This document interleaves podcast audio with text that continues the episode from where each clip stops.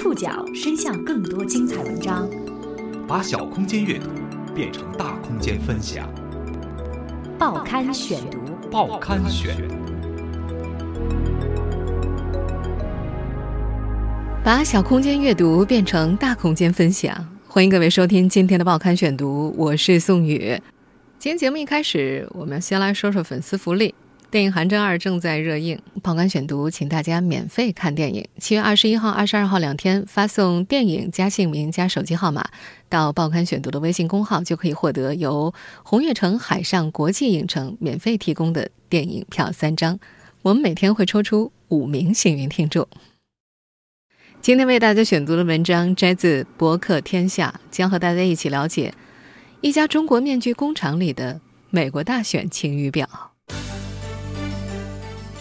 前两天，特朗普正式获得了美国共和党总统候选人提名，下届美国总统的角逐将在他和希拉里之间展开。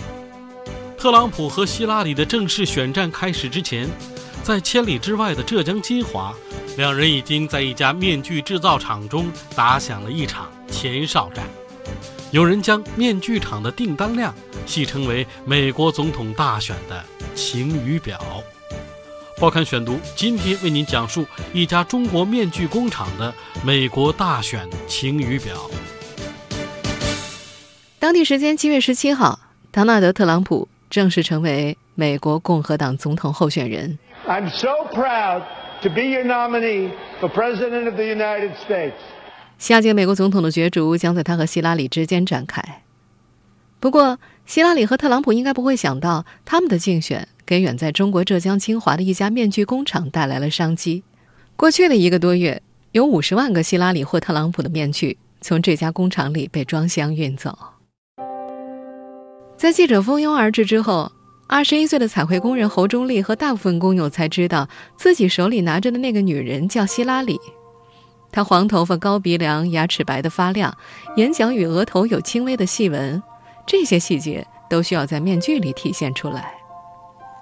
侯忠利就职的金华派对乳胶工艺品有限公司位于浙江金华浦江县黄宅镇的工厂里。他已经记不清楚，从2016年3月份开始，究竟有多少张希拉里面具从自己的手里经过了。有时他会为面具画上银色的耳环，有时是将一排排肉色的牙齿涂成白色，还有时候，他为这位叱咤风云的女政客抹上标志性的大红唇。为了生产这些面具，侯忠利的生活中大多数时候充斥着的是机器里车间运转的声音、风扇呼呼的声音，还有工人们推动筐子和地面摩擦时发出的刺耳的吱吱声，以及乳胶和颜料混合的气味。他们必须要靠得足够近，才能够听得见对方讲话。不过走出车间，侯忠利也发现最近自己的生活有了些微妙的变化。先是在车间楼下的粉色宣传栏里看见有关工厂的报道版面，很快他的 QQ 空间被一篇“美国大选，中国商人嗅到商机，竞选人面具走俏”的文章刷屏了。他带着自豪转发，甚至会和工友一起在本地的新闻网站上和网友发生争论。有人问：“这些面具哪儿可以买到啊？”有网友回答：“这些东西义乌的小商品市场上多的是啊。”何忠立看到了，感到懊恼，想要解释：工厂的东西都卖到国外去了，怎么可能会出现在义乌的小商品市场呢？但是他又不太确定，自己没去过小商品市场，他们说的是真的吗？他的上司，公司总经理陈龙头痛的，则是记者不断的被希拉里和特朗普吸引过来。在五月底接受一家媒体采访的时候，他还兴致勃勃地告诉对方自己看好特朗普。坦白说，我个人更看更看好特朗普。然后希拉里的这一块的话，目前来说销售虽然说比例是差不多的，但我在想啊，零一六年特朗普这款面具应该在美国会卖空的。不过，接连接受了十多家媒体采访之后，他开始拒绝，最近有点烦。六月底，他拒绝了国外一家著名新闻社的约访，他告诉对方自己最近不在金华，但是这不是事实。这个福建人说：“不过是利用我们来宣传美国大选罢了。”他身高一米八四，皮肤略黑，身材魁梧。他认为记者们无非是冲着希拉里和特朗普来的。作为商人，应付记者的提问有点浪费时间。他觉得自己应该把时间花在生意上。这家工厂和美国总统选举产生联系是在四年前。面具成本并不贵，但在美国却可卖个好价钱。敏感的商人从中嗅到了商机。报刊选读继续播出一家中国面具工厂的美国大选晴雨表。这家工厂的业务员杨帆第一次看见有人佩戴自家工厂生产的面具，是在四年前。电视画面里，奥巴马要发表演讲了，现场的看客逐渐多了起来。三名身穿休闲装的人戴着奥巴马的面具，举着牌子从镜头前走过。杨帆在电视里见到的奥巴马，正是他们工厂生产出的第一种总统面具。四年前，在一位中间商的建议下，他们做了些小规模尝试，很快就收到大洋彼岸传来的好消息，说总统面具在美国卖疯了。敏感的商人从中嗅到了商机。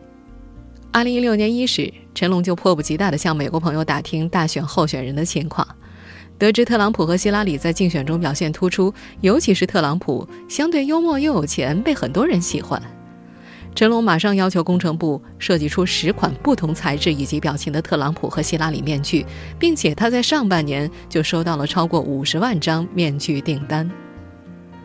刚开始的时候，他们有批货是按照三比二比一的比例来装箱的，三是特朗普，二是希拉里，一是桑德斯或者克鲁兹。但是很快，桑德斯和克鲁兹从生产线上消失了。成为摆放在样品室当中的陈列品，就像杨帆几年前看到的那款奥巴马一样，已经停产很久了。从政治人物相互角逐的命运当中，陈龙找到了自己的商业逻辑：必须不惜成本开发新产品，以防被市场淘汰。他有强烈的危机感，一旦停下来，就意味着必须要退出这个行业。他的这种危机感，有一部分源于整个制造业。二零零八年，他初到浙江义乌时，从每家每户赶工的盛况当中，他觉得自己见证了中国制造业最辉煌的时刻。那时，他甚至坚定地认为，世界上的一切东西都是中国制造的。陈龙眼里的衰败迹象，从两年前开始，先是周边的工厂接二连三的倒闭，很快，过去那些出手阔绰的义乌朋友连饭都吃不起了。过去一到春节，镇上满是外地口音。登记注册的外来人口足足有十四万，如今这个数字变成了两万。夜幕降临，镇上立刻黑压压一片。他感到黑暗中有只老虎在追着自己，虎口大开，等着一口吞掉他。他不甘心像周围那些落败的工厂一样，依靠价格战来消耗掉自己。他意识到，必须要抛掉中间商，直接对接终端，根据终端的需求，不断的开发新产品。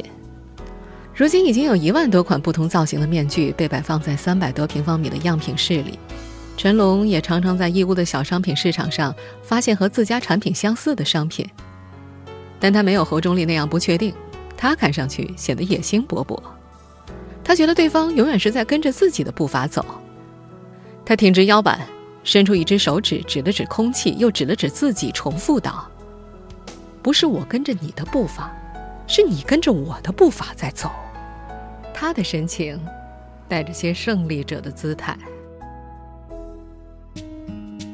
而为了确保美国顾客能尽早戴上这些面具，侯忠立和工友们已经加班数月了。工人们并不太关心发生在面具人物身上的故事，对遥远的美国也没有清晰的概念。面具给他们带来的是每天十三个小时的长时间劳作。对一家工厂而言，按时交货永远被排在第一位。报刊选读继续播出一家中国面具工厂的美国大选晴雨表。面具厂的工人们每天的上班时间基本是在七点半。最近有段时间，他们每天要在岗位上劳作十三个小时。夏日的车间燥热难耐，睡意通常会在下午三点时到达高峰。为了抵抗疲惫，他们有时会站起来干活，或者在车间里走一走。在这里，特朗普与希拉里是一张软趴趴的乳胶皮。从模具中取出之后，他们被整齐地倒挂在一排排弯钩上，等待风干，差不多有点像东南沿海家家户户晒咸鱼的那种场面。进入喷绘车间之后，数不清的特朗普与希拉里被随意地堆放在蓝色的筐子里，只有在刚刚喷完漆或者上完色时，才有被整齐排列、等待晾干的特权。在这家工厂，多数时候两位政客看上去并不风光，他们的眼珠和鼻孔被挖掉。与魔兽里的古尔德恩、美国队长的盾牌和造型恐怖的娃娃为邻，七百多位工人就淹没在这些码得高高的蓝色筐子以及一个个比他们脑袋还要大的面具中，淹没在乳胶、颜料与汗水混合产生的气味里，神情有些木讷。见到陌生人，他们并没有停下手上的活，但目光会一直跟着。面对陌生人的微笑，他们的脸上会浮过一丝不知所措，然后继续盯着，好奇又防备地盯着。这里的每件产品都有编号，编号是一串难记的数字。为了方便记忆，工人会自发给产品取代号。希拉里在车间里的代号是“美女”。侯忠立想不明白，这个老太婆年纪这么大了，为什么还要在唇上涂这种颜色艳丽的口红？在侯忠立二十一年的人生中，唯一的一支口红是二零一五年结婚前自己买的。丈夫比她大几岁，相识一个多月之后，在侯家的菜地里捧着一把当晚就下锅的菜，跪下来求了婚。婚前，侯忠立拿着丈夫给的钱，郑重其事到城里买了一支玫红色的口红，六十多块钱。那支口红被他放在抽屉里，没有多少使用过的痕迹。偶尔心血来潮，他会在宿舍对着镜子抹上两下。出门前又匆匆擦掉。现在每为希拉里涂一次口红，他就可以有一毛三的收入。发生在这位老太婆身上的事情，侯仲立并不关心。他浏览最多的新闻都是从 QQ 弹窗里主动跳出来的，那些发生在浙江当地的各种奇奇怪怪的事，是工友们之间的谈资。几天前，他看到一则新闻。浙江某地的一位母亲贪玩，将孩子关在家里，孩子从窗户上掉下来摔死了。父亲拎着摔死的孩子殴打老婆，这让他想起了在云南文山老家五个月大的女儿。女儿生下来的时候，侯忠立只带着她十多天就生病住院，病还没好就又回到了工作岗位上，以至于很多时候他并没有以为人母的切身感受。但某些时候。他会突然觉得胸前空落落的，特别想抱一抱那个小人儿。担心孩子长大之后责怪妈妈没有在身边，他打算在工厂做完这一年就不做了，回家带孩子。一天辛苦的劳作之后，侯忠林和工友们一样也会回到住处，洗个澡，躺在床上立刻就能睡着。偶尔他也会想想自己制作的这些面具究竟去哪儿了，会拿去拍电视剧吗？可中国也拍啊。为什么都是外贸呢？思路往往到这儿就断了。这些事儿对他来说太遥远了。对喷漆工人唐燕而言，情况也类似。由于长时间举着喷枪，他的右手指节分明而弯曲，左袖套永远分成两截，下半截干净，看得出那是一只白底红樱桃图案的袖套，但是上半截。每天都会被不同的颜色厚厚的覆盖住。二十六岁的唐燕长着漂亮的娃娃脸，眼神清亮，总是笑盈盈的，看上去还像个孩子。但她已经是两个孩子的母亲了。她正和同在厂里上班的丈夫商量，暑假是不是要把两个孩子接过来。这让她最近的工作有些分心，脑海中一遍遍构想要带孩子们去玩的事儿。别人家孩子去过的游乐园、横店影视城，她都要带他们去。她已经足足半年没有见过孩子了。上次离家的时候，女儿躲在被子里哭，儿子好像突然懂事了，假装镇定地对她挥手告别。但是，长时间不见面，疏离感不由分说地横亘在母子间。三个月之后，女儿不怎么接妈妈电话了。一天夜里，这位年轻的妈妈躲在车间的角落里，一个人哭了很久。她想着，觉得生活没劲儿。自己出来打工就是为了两个孩子，可是女儿还不接自己电话，实在是太没劲儿了。尽管唐燕曾经无数次为手中的女士喷上一头黄色的头发，并因其发型特殊为喷漆带来的困难而苦恼。但直到现在，他都不能完整的叫出希拉里的名字。通常的说法是，那个女的，跟那个男的对比的那个。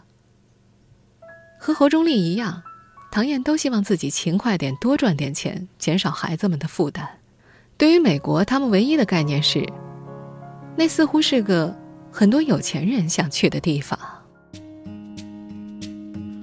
自从五月底被媒体曝光后，这家位于浙江的面具工厂迎来了一波又一波的媒体。比起遥远异国的选举，这些商人们更关心的还是自己的生意。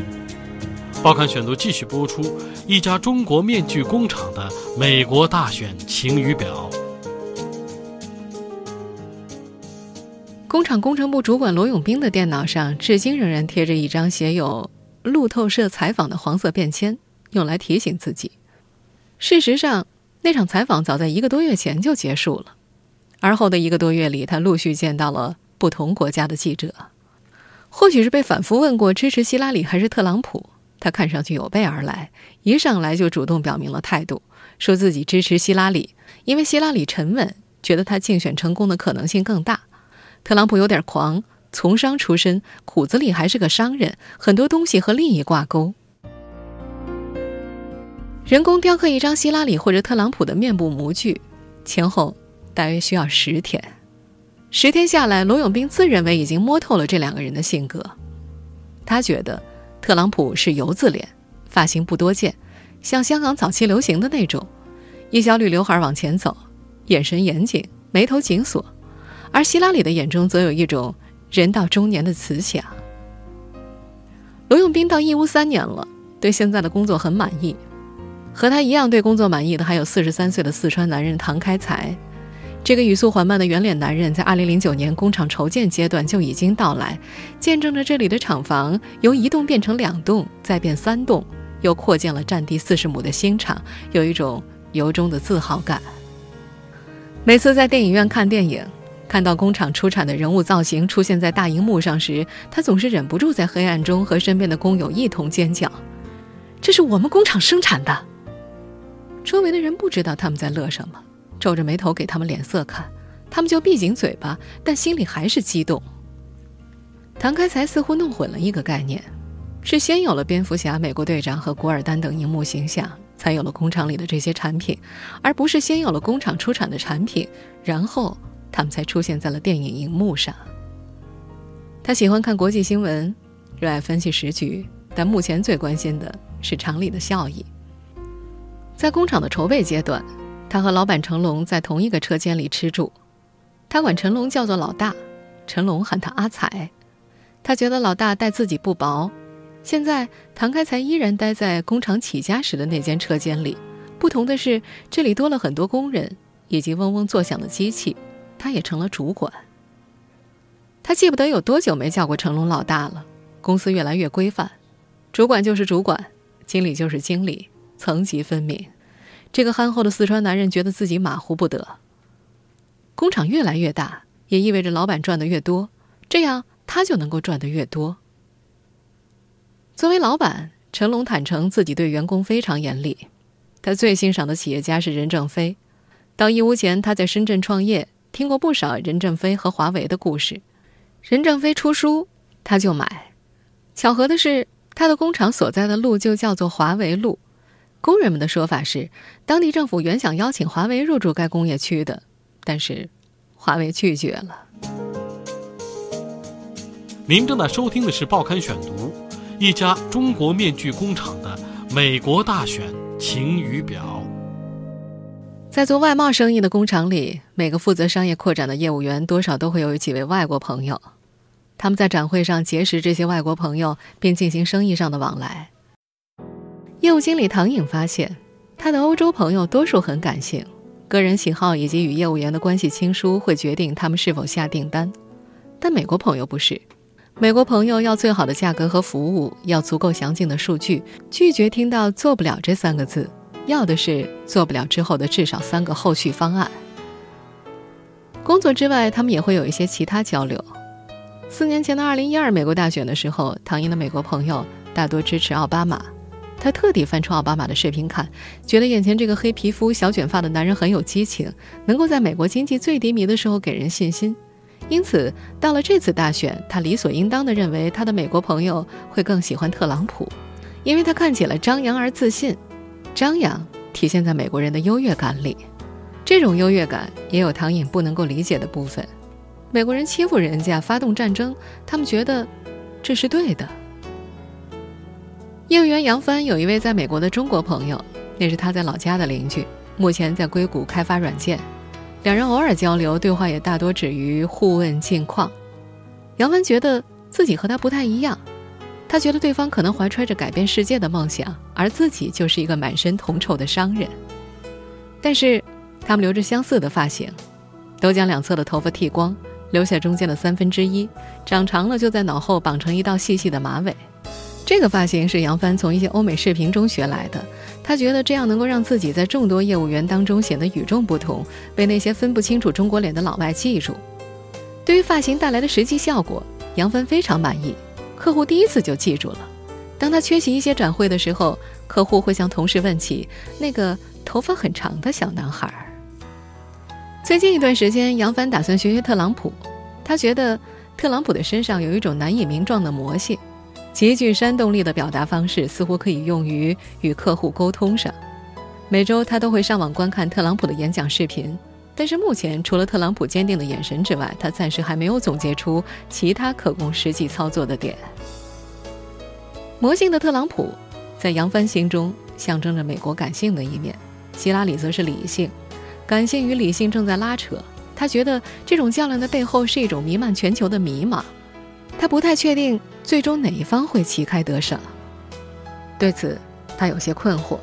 但作为一心想帮助公司壮大的业务员，他更加希望可以同时满足感性与理性双方的消费需求，将他们的钞票通通收入囊中。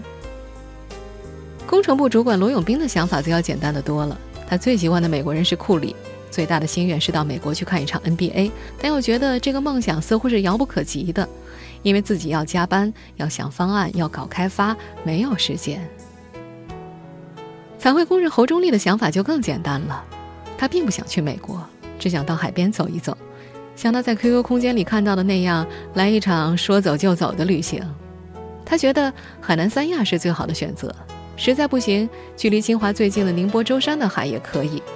他听朋友说那里的海根本不算海，但他还是想去。他从来没有见过大海。在他的想象里，大海是蓝色的，是看不到边的，是咸的。他想在海边拍张自拍，这张照片里一定要有礁石，背后全都是海，海面有波浪起伏，然后把鞋子一脱，安稳地踩在沙滩上。说这话的时候，他正在嘈杂的车间里，一脸憧憬的他，不得不提高音量。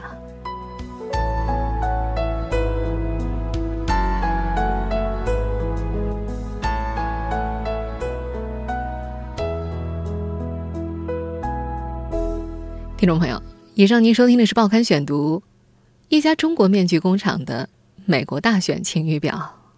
我是宋宇，感谢各位的收听。今天节目内容摘自《博客天下》，收听节目复播，您可以关注《报刊选读》的公众微信号，我们的微信号码是《报刊选读》拼音全拼，或者登录在南京 APP、喜马拉雅 FM、网易云音乐。我们下次节目时间再见。